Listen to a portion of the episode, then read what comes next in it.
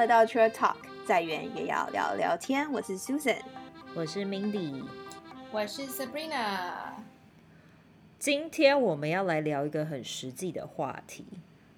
我觉得今年因为疫情的关系啊，就让我重新检视了我的财务状况。就当然不是说我有多有钱啦，然后我还可以就多买几个房子跟几个包之类的。就是毕竟你们也知道我的财务状况。而是以一个算自由工作者的角度来说，我觉得整个的收入来源跟之前不太一样。而且我相信，就是除了我以外，应该很多人过去几个月应该有同样的想法跟经历吧。我我跟 Mindy 的工作模式很类似，就是也是自由业者，所以呢，因为前一阵子新加坡 lockdown 的缘故，我也是受受到一些冲击，所以毕竟是我们这个行业是呃。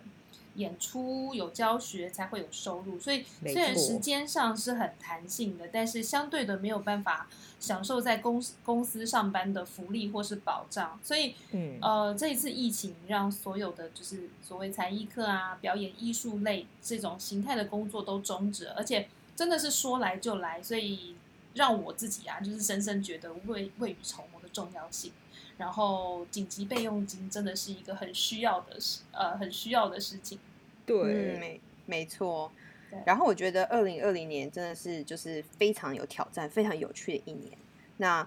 其实我觉得刚刚有讲到嘛，因为你们是自由工作者，那但是基本上在公司里面或者是社会每个层面都在被 challenge，用新的模式找到生存的方式。嗯，然后我觉得改变因为很痛苦，然后其实，在工作，如果我们工作是在企业里面的话，其实都会因为营运状况的不好，或者是说，嗯。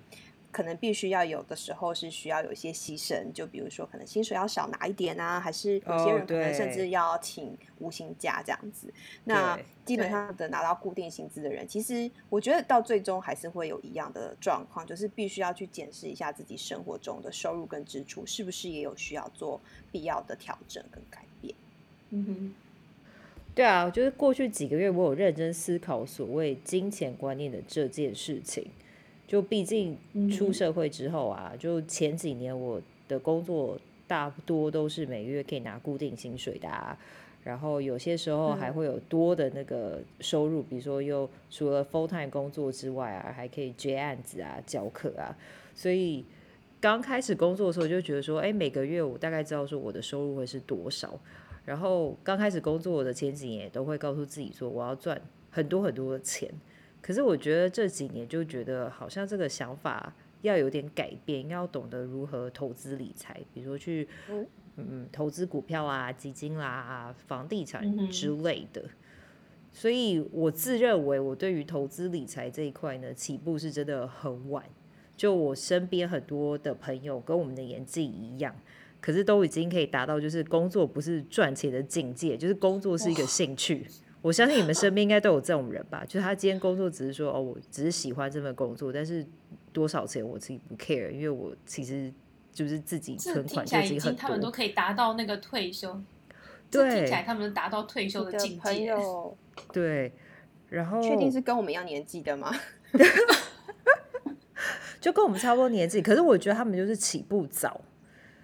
然后所以他们就是可以达到一个很理想的状态。他们就是把收入的其中一部分去投资啊，然后用钱滚钱的方式再去赚更多的钱。我觉得他们是用这样子的方式去过生活。刚你说到钱滚钱，就是我也认同，这的确就是一定是比较能够比较快速的增加财富的方式。但是就是说到回来，呃，如果你没有第一笔所谓的就是第一桶金的话，你就很难比较难难谈投资嘛。所以我之前就是对。因为我大概就是呃三十岁出头那几年了，就是因为还在为学贷啊、加州的债务打拼，所以当别人谈起投资理财的时候，我就是很消极，觉得就是说，哎，自己哪里来的条件来和资格来谈这一些啊？但是，呃，其实能够做的，当时能够做的就是储蓄。就是先存下一小笔钱，然后你才有，你一定是要先有一笔钱才可以来做投资嘛。但这样后来我就想到说，其实理财跟投资其实是不一样的。是以前我都会觉得他们是一样，就是哦，你要投资理财，投资理财。但是其实无论你有多少钱，你都应该要学会理财。嗯，比如说就是那时候我要存第一第一笔钱好了，那可是你如果你不会理财，你没有给自己设目标，那你用来的钱你怎么样乱支配的话，其实基本上是很难存到钱的。不管你再赚多少钱，你如果不会去理它的话，其实这是对等于是没有用的。对，所以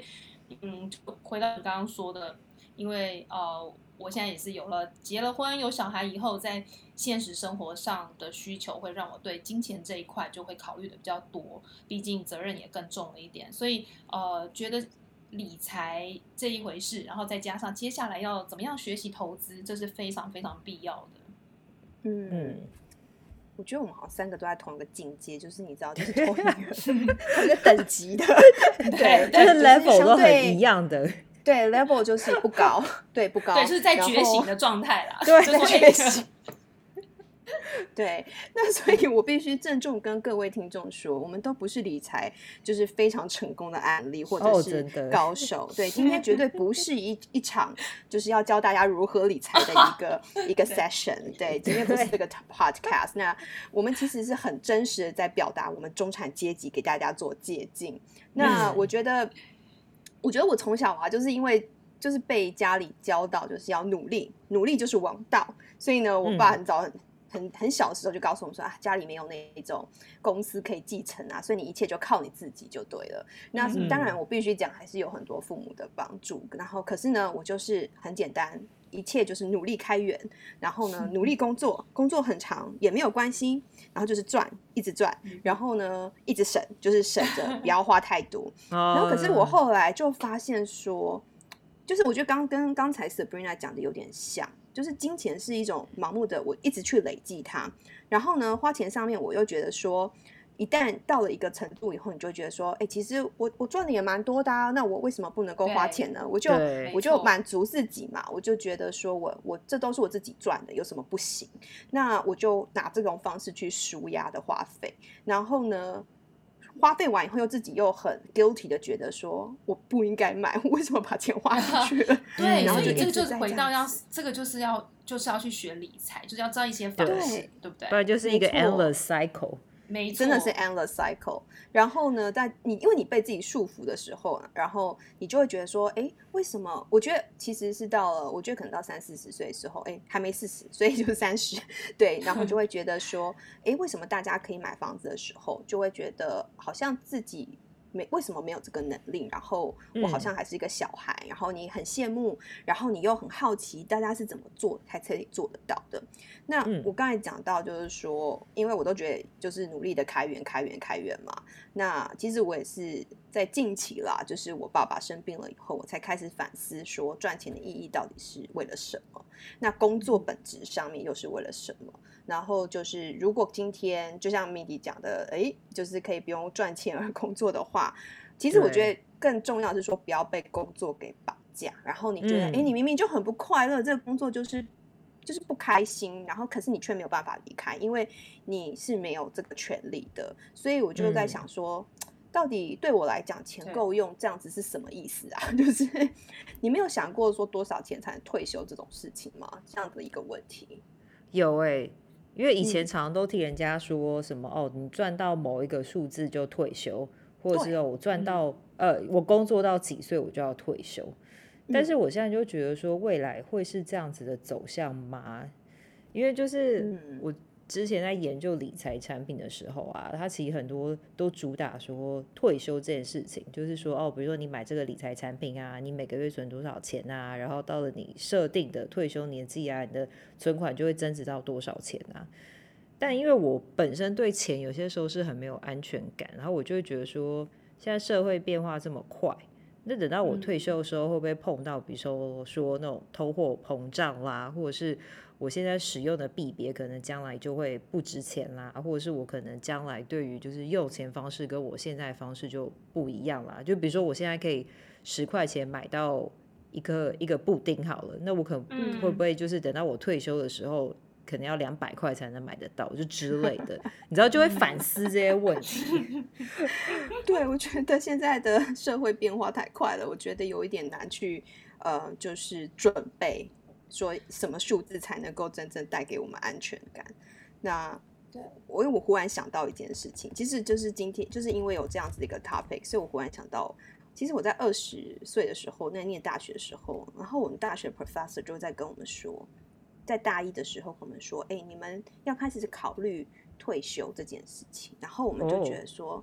What the hell are you talking about？对啊，我们连学 finance 都还没开始学，然后你就要跟我们讲说什么退休要赚多少钱，然后我就觉得根本就不懂，因为还这是什么意思？但是我后来就觉得，因为你刚才在讲说工作到几岁要退休，然后其实我刚才内心就 always 想说，啊，现在会不会都要做到六十五、七十岁才能退休？这样子就是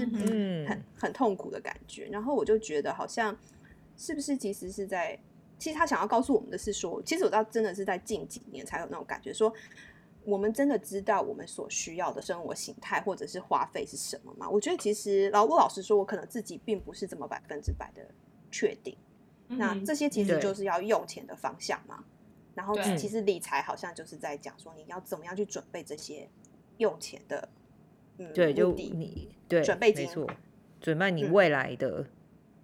就是为了你的你想要的生活方式，然后你要怎么样去达到那个目标？我觉得 Susan，你刚刚的那个 Professor 讲的是在比较呃是在讲心理嘛，就是说你你未来就是说比较认识自己，而不是说讲一个数字，因为我觉得数字的话对每一个人来说真的不一样。就好比刚刚呃我们之前在闲聊的时候，Mindy 有讲到说哦，如果今天你的你是觉得你比较容易满足，可能你只要生活你生活很简单。呃，那有些人是觉得说，哎，我生活需要怎么样怎么样的物质，会常常出去旅游、出去玩。那这样子两这种两种人花的钱就会不一样。那你未来理想生活方式需要用的钱的数数字也是不一样。因为我自己觉得，我赚到我对于赚多少钱退休这个想法，其实也是边走边看。那一方面可能也是在想说，一边也在思考自己到底未来是要过怎么样的生活，因为。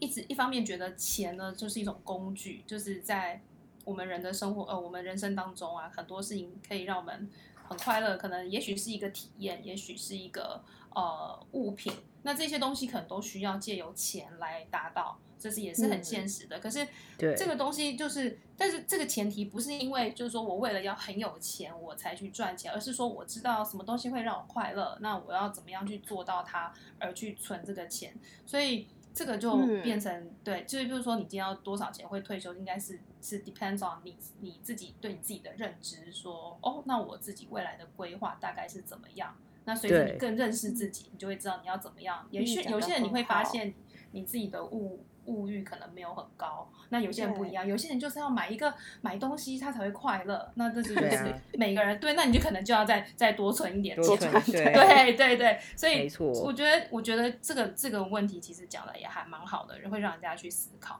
所以嗯，对啊，我觉得说到这个，这其实跟每一个人的家庭背景其实也有差，就是也有也有影响。那你们觉得你们家庭给你们的财务观念深吗？我觉得原生家庭啊，都会带给每个人很多财务管理上的冲击。就我刚才提到说，我身边不是有一些朋友，然后他们可以就是工作只是为了开心而已，他们可以不用去管说我哦，我这个月一定要拼多少业绩，或者是我一定要接多少案子，我才可以赚到多少钱。他们其实父母就。很早就有告诉他们一些投资的概念，所以就变成是说他们起步的就很早，他们可能念书的时候就开始有一些概念，然后可能第一份工作的时候就开始做投资。可是你看，我们第一份工作的时候，我们还是在想着说，哦，我这个月赚的就是三万块，好开心哦，你知道吗？对对，没 错，对，可以买，全没有想 Starbucks，对对。但是他们就是已经那时候就开始有规划了。但我们家其实算是，而且还觉得喝喝着 Starbucks 非常时尚。对，没错，没错。那对我们家来说，我们家是有两派，就是一派他是很会赚钱、会投资，然后另外一派就是赚的也不少，可是他就是很不会理财，所以就是财务非常的混乱。然后就连我们身边的家人啊，我们其实都搞不太清楚。但我对用钱的方式，就是我会去算，但是我不是属于那种很斤斤计较的，就有些时候我会舍弃所谓的那种品牌迷思。就例如说买咖啡，你知道大家都会喝咖啡嘛？喝喝喝茶提神。那有些人就会觉得说，哦，我一定要买就是连锁的国际大品牌 S 品牌，OK，然后一杯就是至少一定要讲了，直接讲，直接就怕就是你知道有。打到他们广告之类，反正就至少就是 一百元起跳。可是对我来说，咖啡反正就是个提升而已，所以我可能就会选一些国内的连锁咖啡店，比如说 L 开头的之类，或者是 C 开头，或者是便利商店的咖啡。因为反正这些咖啡就只有那些国际大品牌的一半价钱嘛。那如果我要买一些商品，是我需要长期使用，比如说家电啦，或者是。一些我很在意的运动的衣服或器材，我就会选择有品牌的，因为我觉得就是品质好，就是可以用的比较久，然后他们给的 warranty 时间也会比较长，然后像什么服务据点啊也比较多啊，售后服务也比较完整，就觉得买了就会比较踏实。我觉得回到就是看你要怎么去用钱，然后你这些钱你想要用到什么上面，让你会觉得开心吧，就适合你的生活吧。是的，对对对，这个很重要。嗯，没错，这个非常重要。我觉得 Mindy 其实你们家虽然蛮非常踏实，非常就是 very realistic 的一个金钱观念，对。那我们家的话，就是就我爸就是也是非常努力赚钱嘛。我刚才讲到，就是他就教我们，就是努力就是王道这样子。对，那所以就是他自己就是物欲也不高啦，所以就是内裤破掉的话继续缝，然后缝起来继续穿这样子。是，对啊，我爸也是啊，真的破了也会说缝一缝继续穿的。对，或鞋子旧的跟什么一样，还说没有关系，再补个鞋底。我说啥？现在还补鞋底？听起来好像古代人。很可怜，对，真的太有趣了。然后呢，对，那那基本上我们家就也是，嗯，就是把主力就是把放在小孩的教育或者是说生活体验上面去花费。那我必须讲说，我小时候自己蛮幸运的啦，就是我爸爸就很早就带我们出国，所以对我们来讲，就是出国这件事或旅游这件事情是一个可花钱的东西。那小时候就是很会让人家羡慕嘛，然后暑假作业的时候就会。就是贴说，哎，我我去了 L A 玩啊，然后很小白这样子。可是嗯我很清楚，就是说，但是他是把钱挪到这个地方去 花费跟使用，可是实质上他在家里是非常的非常的省。然后呢，呃，当然我觉得就是说，基基本上在其他的部分，他都会是以自己先做节省为原则这样子。然后，但是对于小孩就真的是非常的大方。那他我们家其实另外一件事情是。吃的还不错，就是我们家的冰箱，我妈妈管理的冰箱就是从来都不会是空的，好棒哦！对，感觉超好的，对啊，超好的，对，每次打开就哇，好多东西哦，然后 然后就是变成说，所以我觉得我在吃的这件事情上面，就是大家会。可能会相相较之下，就会觉得说，哦，我我是愿意去多吃一点好一点的东西，然后我也会觉得说，我去配那个 premium 是对我来讲是一个很快乐、很值得的事情。嗯哼，对，嗯，对啊，所以就是我觉得就是拜我爸爸妈妈所赐的话，其实就是针针对我真的会去选择的部分，我觉得原生家庭是非常非常呃完整的一个就是影响，影响力非常的深。我相信，对。说到这个，我觉得我们家跟 Susan 家也蛮像的，就是我爸爸妈妈也是属于白手起家，然后非常简单的人。那他们呃也是给我们赚钱，主要都是给我，都是给我跟我的弟弟在教育上，然后给我们好的环境。所以其实，在说实在，在金钱方面，我我我没有，我以前没有非常很完整的，就是一个很好的概念，因为我觉得就是呃家里一直都。会攻击我，然后我并不会觉得说，哦，好像是就觉得说自己其实是一个很幸福的孩子，然后不会去为钱操心。可是呢，就是到呃，我们那时候刚移民到加拿大，首先那时候突然就突然来了一些危机了。哦，我觉得这个那时候是我们我完全都是不能接受的状态。我会觉得说，其实这个东西，我觉得。你知道现在回想起来，你说以前我们的父母就是为为了孩子，然后自己可能先省自己，他没有让孩子知道呃自己家里的经济状况，所以呢，其实对于我们那时候年纪很小，我们会觉得说，哎，都无忧无虑的。可是突然突如其来的危机，我会觉得这可能就是也是上天给我们的功课吧。所以其实我在我也很感谢，就是在年纪还蛮小的时候遇到这些事情，我后来就在对于金钱观这一方面呢。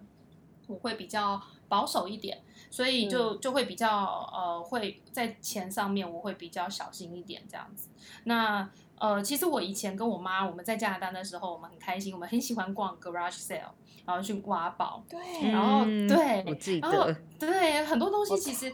对，真的，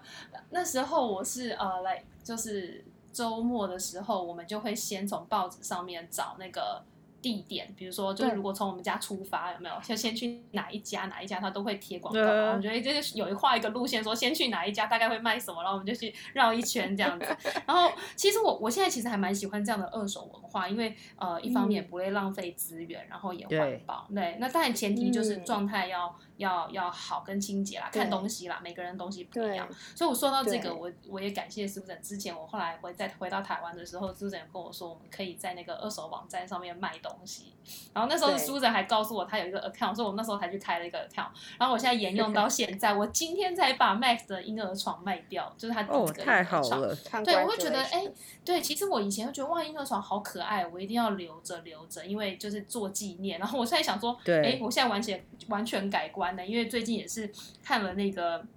呃，Marie 啊，Marie Kondo 呃《怦然心动整理法则》，还有涉猎了一些极简生活的 idea，在这段时间有帮助过你。可是你因为其实一个家的空间不太会改变嘛，那如果什么东西都要留着的话，其实空间会越来越饱和，你就会生活起来就会堆积很多你可能没有用的东西。然后我最近就觉得说，哎，这个。看到这个这样子的东西以后，呃，看到这样子的书籍啊，还有一些文章，我就觉得说我有一些花，对于我花钱上面有改变，就是呃，你在整理东西的时候，很多东西最后都没有用了，然后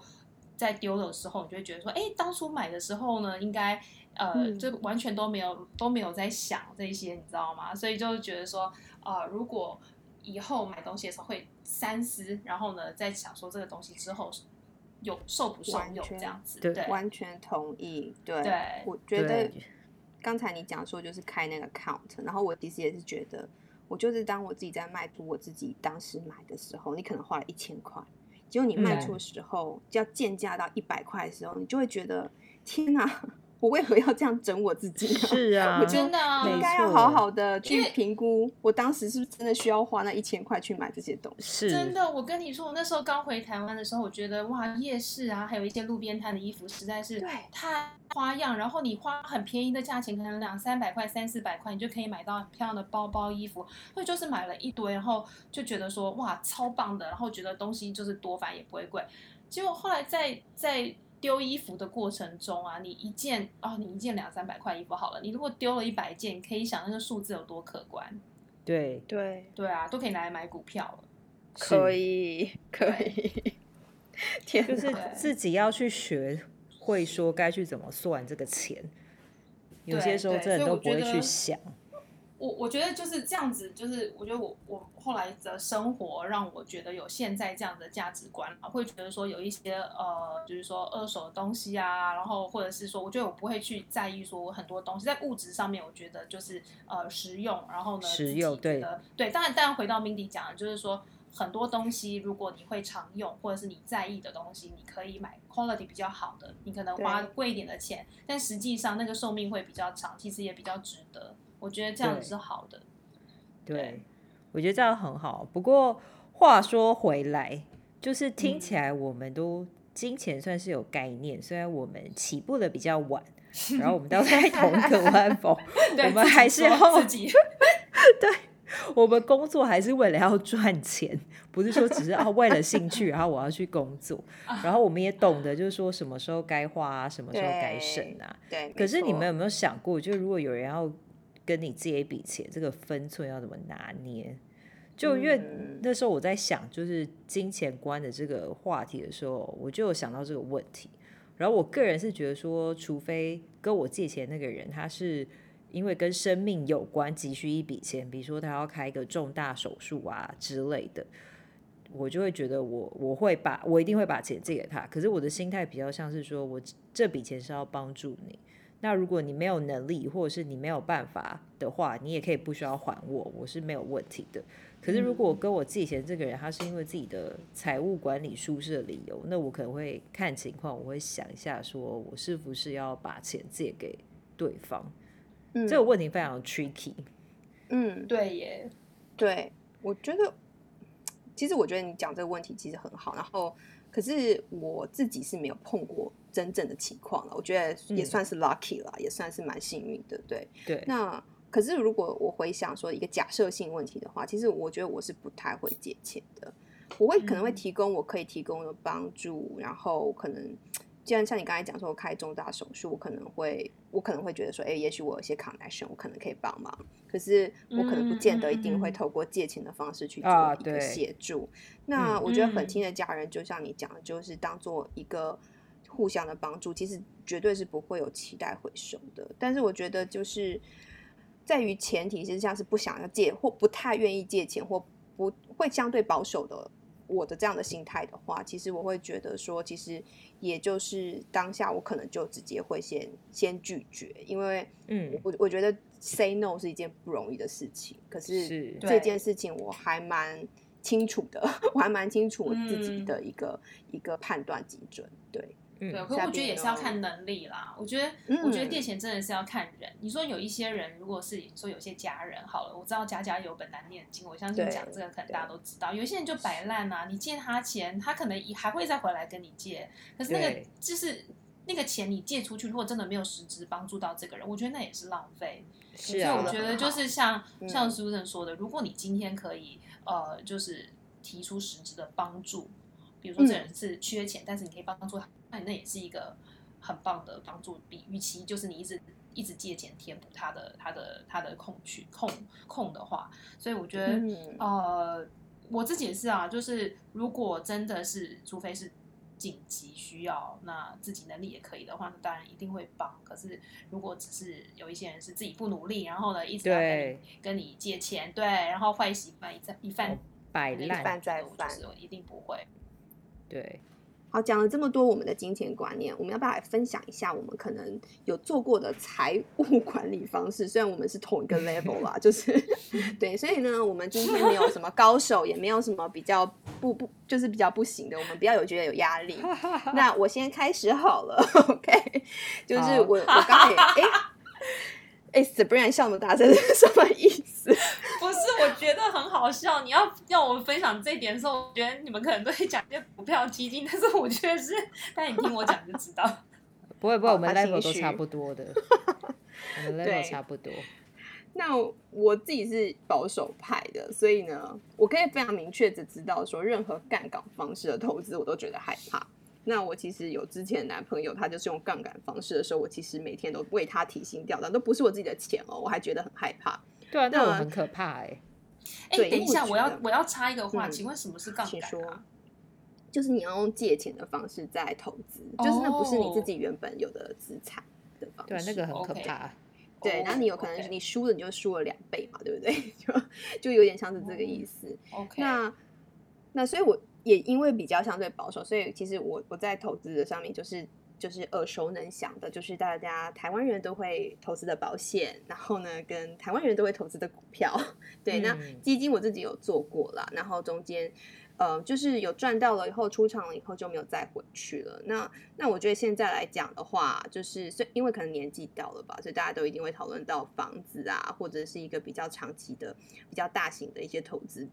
然后，但是房子上面对我来讲还是相对性比较压力比较大，所以我就会觉得说，我现在还是喜欢流动性比较高一点的的一些投资标的。那唯一嗯。我觉得在回顾一下我自己有学到的 财务管理的话，我就会觉得说，好像真的是低估了时间跟复利的力量，尤其是我们呃已经从嗯。毕业以后工作这么多年了，然后就会觉得说，当你真正开始去有学习到这些的知识的时候，你就会觉得哇，我其实错失了蛮长一段时间复利的力量。嗯，是啊，嗯嗯，我觉得你说到这一块，我就是觉得我真的才是要觉醒，因为呢，我的理财方式呢，主要就是就是真的就是存钱，然后呃，我主要最近就是靠，也不是最近啦，就是我我开始存钱以后呢，就是靠记账跟改变消费习惯。那另外就是投资自己，因为就是有修一些课啊什么，因为对于我自己的职业的话，如果我一方面觉得说，哎，如果投资自己的话，那对于自己在收入方面可以增加，可能对于之后呢，你要再开源的话，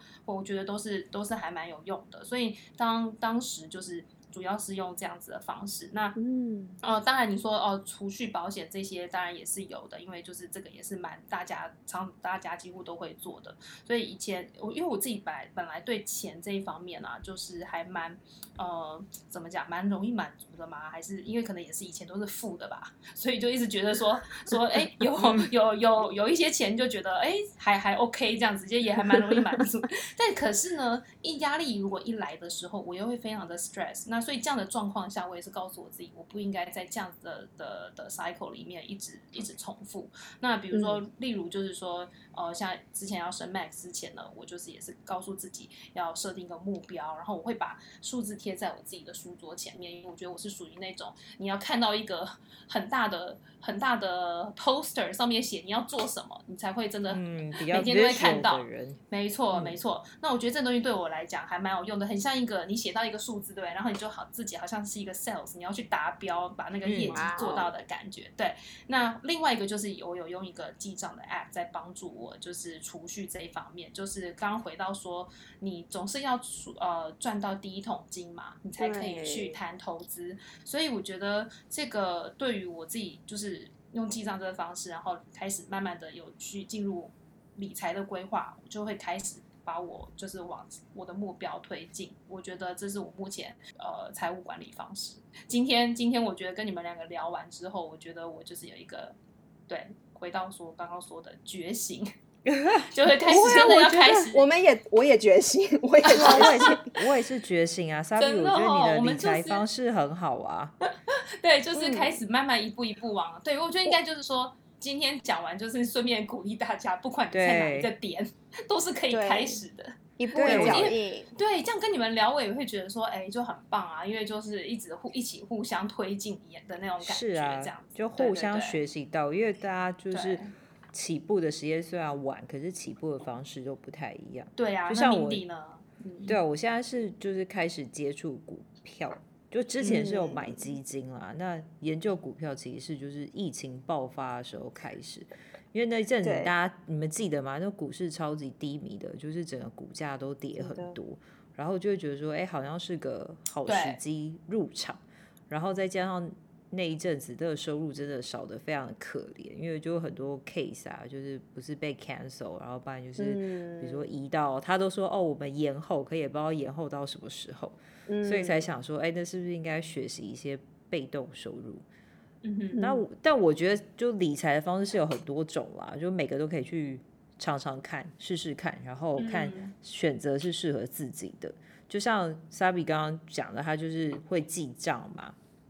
然后我其实以前也会觉得说，哦，记账超麻烦的，干嘛要记账啊我？也觉得对啊，记账是还蛮花时间，不容易。对，而且有些时候你一忙，你就会忘记这件事情。嗯然后结果有一次搬家的时候，我就是因为没有记录已经花费的金额，然后那时候我们也没有去换算一个预算，所以等到整个搬家完，就买完家电啊、家具啊，然后就付完那个 deposit 之后，才发现说自己的存款怎么少那么多。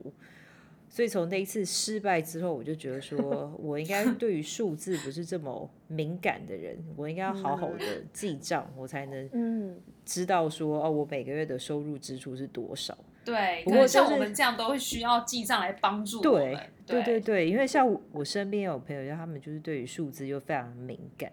所以他们就是不太嗯会需要用什么记账，就记每一笔账来管理他们的自己财务。他可能就是记个大概，嗯，或是记嗯大笔的，然后那种小笔的，比如哦说吃饭多少钱，他们可能就不会去记。对。我还没到那个境界。哦，提提供一个小小的，就是李妈妈的方式，就是我妈妈对，哦然后她就是基本上就是一个月，她就会用，因为你知道以前我们都是用现金在支出嘛，就是不会用什么呃不那种呃像什么 Line Pay 啊，还是用 Credit Card 这样子，然后就变成说他就是就是把钱领出来，然后领了一笔钱，就是这个月他就是用这样的钱，然后其实就这很好哎，这对啊对因为我觉得老方法就是不知道还是我老派啊，我就觉得用现金支出的感觉，就是你就会觉得哦，你要谨慎很多。其实没错你现在大家都会觉得说，哦，现在现金很老派，可是你实际上你看哦，你刷卡，你一个滴滴就刷过去，可是你如果要从钱包里掏五千块，五张五张一千块，会觉得哇，好多、哦。对啊，真的就是感觉会不太一样。对，对，其有有一点警示的方法效果就对哎了。，对这也是错一个 idea。刚才 Mindy 讲到一个重点，就是要选择适合自己理财的方法跟工具，因为这些其实都是需要实际操作才会有经验值的，所以你才会知道说哦自己是喜欢什么，然后适合什么。所以像我自己对投资这一块啊，严格说起来。呃，算是零吧。呃，股票对我我真的是有听也没有懂，所以，但是我现在就是真的很努力，就是在也不是就是说应该开始进入，就是说哦，因为也是听着朋友之间在讨论嘛，所以也在找寻适呃，就是有没有适合自己的方式。那我觉得就是也是要学习啦，我觉得应该是要有一颗那个，就是要比 open minded 去去去学，才会有嗯才会有帮助嘛。因为你如果总是觉得说哦，我就是用这种关起门来的，然后自己努力的存，说实在真的是是是遥不可及。对，因为大家都知道，一定要有一个被动收入，你才有可能呃，你不可能一直用辛呃劳力啊，因为你身体我们都会都会老嘛，所以你一直就是靠劳力去体力去赚钱的话，其实是非常辛苦的。所以被动收入是一个必要的啦。嗯，那你们都是怎么做的呢？我觉得就像我之前刚才一直讲到，就因为我的理财学习之路起步也就很晚，所以我现在都是跟朋友就聊天呐、然后嗯分享资讯，就是看大家就是是用什么方式去理财跟做投资，或者就嗯请教一些理财经验比较多的长辈们，就听听他们的建议，还有他们对于金钱管理的方式，然后再去摸索适适合自己的理财工具。我觉得自己操作这件事情很重要，嗯就是嗯就让你去学一个，例如悠悠好了。如果你都嗯只是听别人说，就是哦你在水里面你该怎么憋气啊，怎么抬头换气啦，然后你手要怎么滑，脚要怎么踢，然后你也看了就一大堆 YouTube 的游泳教学影片。可是如果你没有自己实际去游游看的话，你永远都不知道说你要怎么换气，你要怎么憋气，你要怎么手怎么摆，脚怎么踏。所以就是你要自己去操作这件事情是还蛮重要的。对，我觉得我跟 Mindy 蛮像的，就是呃，我也是跟朋友，然后甚至长辈聊就对，但是嗯聊归聊，都是纸上谈兵就对了。所以每次我觉得跟我之前在玩 poker 的时候很像，就是我玩 Texas Hold'em，然后没有筹码的时候就胆子很大，然后好像很厉害这样下下叫这样子，但是真的 叫我要把钱赌进去的时候，我就整个害怕的要死。然后我就后来发现，投资就股票的话，就是跟人性的一些，你要怎么去对抗你自己的的恐惧，然后贪婪嗯啊，这样子的一个情绪，就是很难。然后，所以我就觉得说，我就还是回归到我的很保守的心态，就是我就是会变成呃，会去观察市场的状况。那我看完了，我可能听完了呃嗯一些朋友的建议，或者是长辈建议以后，然后或者我自己也有兴趣的东西，那我就会观察一阵子，然后我觉得，诶，我好像自己会给一个先做一个呃，有点像也是纸上谈兵、纸上操作的一个一个模式，就是好，我我可能要想要用这个价格去买，然后我就去验证看看。那对我就觉得说，我自己也比较相对有信心的情况之下，我才会去把钱就是投资下去。那我觉得这样子来讲的话，我也比较不会因为说可能今天这样股市大跌，然后我就觉得很紧张，然后我可能就要回去。啊，对，嗯，做一些赎回的动作，结果可能其实呃，因为我可能不是那么清楚嘛，那那其实还是回归到自己最安心的状态去做投资，然后很清楚自己为什么要做这样子的一个投资的理由之后，我觉得嗯才会是比较稳健的方式。那嗯的确很保守，可是呢也很龟速的进行，但是就是对我来讲，我就不会觉得好像上半手也要很紧张，每天股市的我状态。觉得这是适合你的方式啦。对啊因为要有些人睡得着觉哦，真的。对对啊，所以有些人他可能白天工作时间没有这么长，或者是他是晚一点才需要工作的，他就比较有嗯多一点时间去看股票。可是有些人就是嗯白天，像 Susan，你就是早上就要工作的人，没错，你也你根本没有时间就是一直去看像市场的状况啊。对啊，对没错，没错。好吧，那最后我们来个最现实又 残酷的问题：你们希望四十岁前达到的财务目标是什么呢？我觉得 Mindy 我们都先偷笑一下。对，我觉得 Mindy 身为老师真的是非常的会出题，就是真的 给我们这种功课。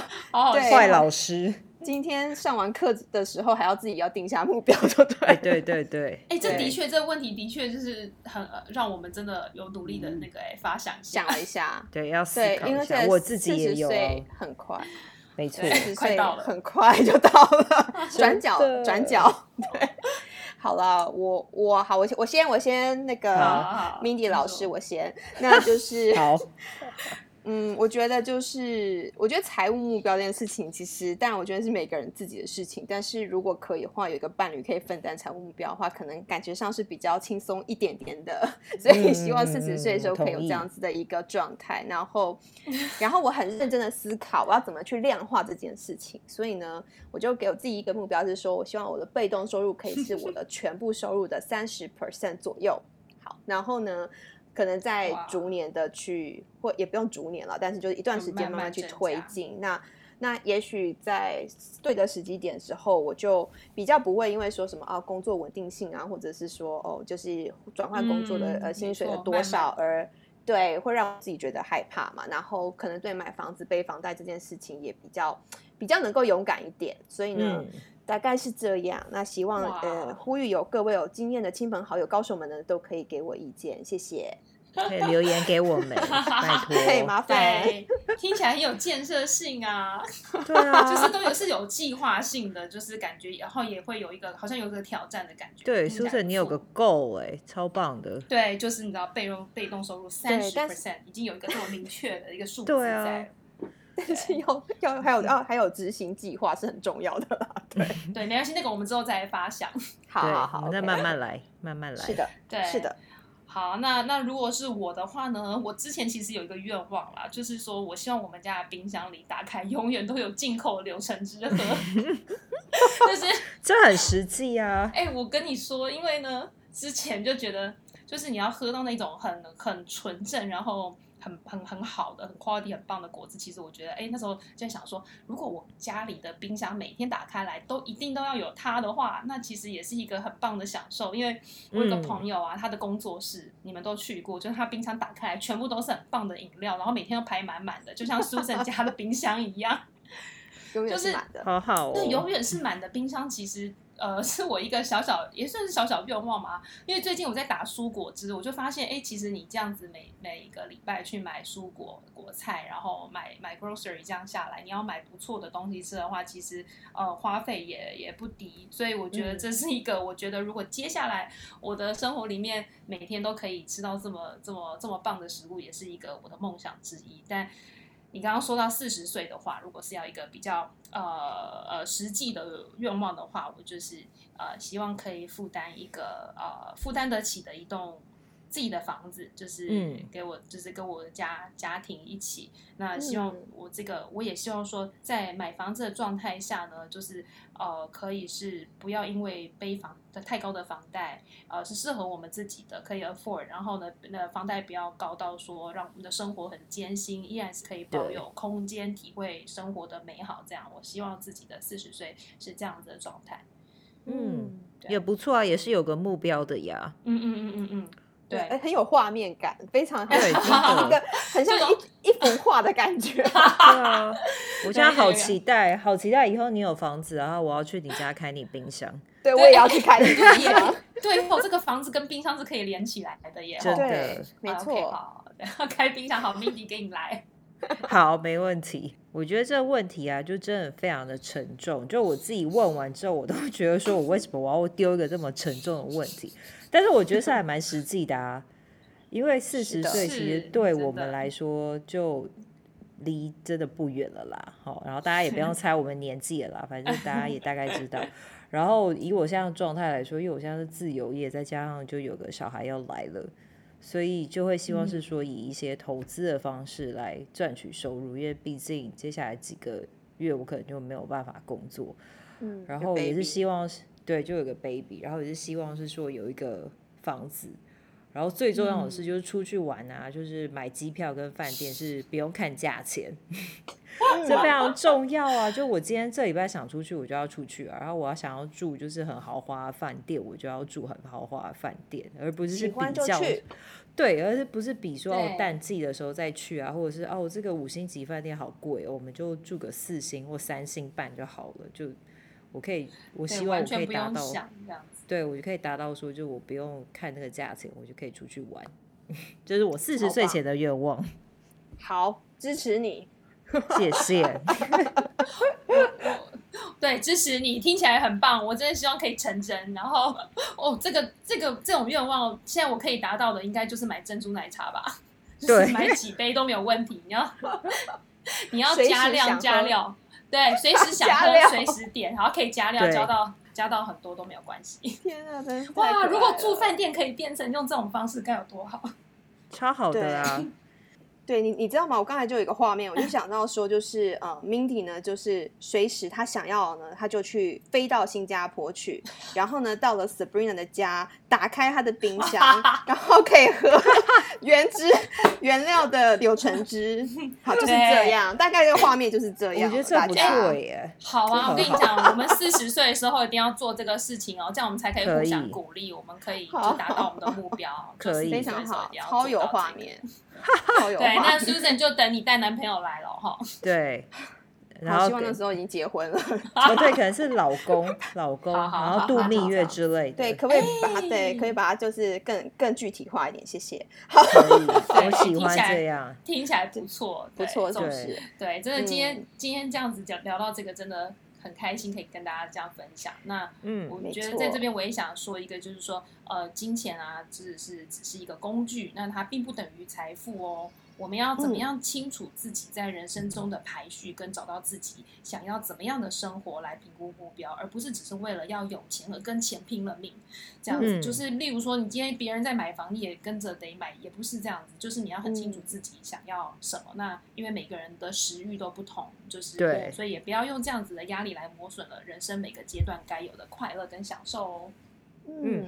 讲的非常好，对。然后我觉得就是一点一滴就会有累积。然后虽然我们是幼幼班，今天大家听了这么多，但是绝对不要放弃希望哦。然后 我们大家一起加油。如果有人看不下去，觉得很需我们需要帮忙的话，对，欢迎你来帮拯救我们。对，拯救我们上个股票的课吧。对，我们会很需要大家帮忙。对，我们四十岁要要达到那个目标，大家都听到了，因为我觉得。一旦目标被说出来的时候呢，我觉得我们就非常有可能可以去打。哦，我瞬间压力好大哦！然后明天我就要开始 扛掉。对，刚好今天礼拜天，明天礼拜一，股票开始哎。你只要把一台飞机买下来，应该就可以省了很多。哦，你在说什么？什么？也太贵了。对，这个我不知道四十岁达不达得到。就说如果飞 Mindy 买一台飞机，那就拿。说 Mindy Airline，越讲越越那个，大家开始在做梦了。但谢谢，对，Exactly，哎，听起来还蛮好听的，很响亮。对对，希望如果大家有，对大家大家也可以好好想一下，如果哎你们到了四十岁，会不会有什么目标呢？也可以跟我们分享哦。对呀，看看，对，分享你们的想法。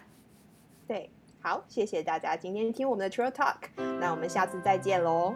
拜，拜拜，拜拜。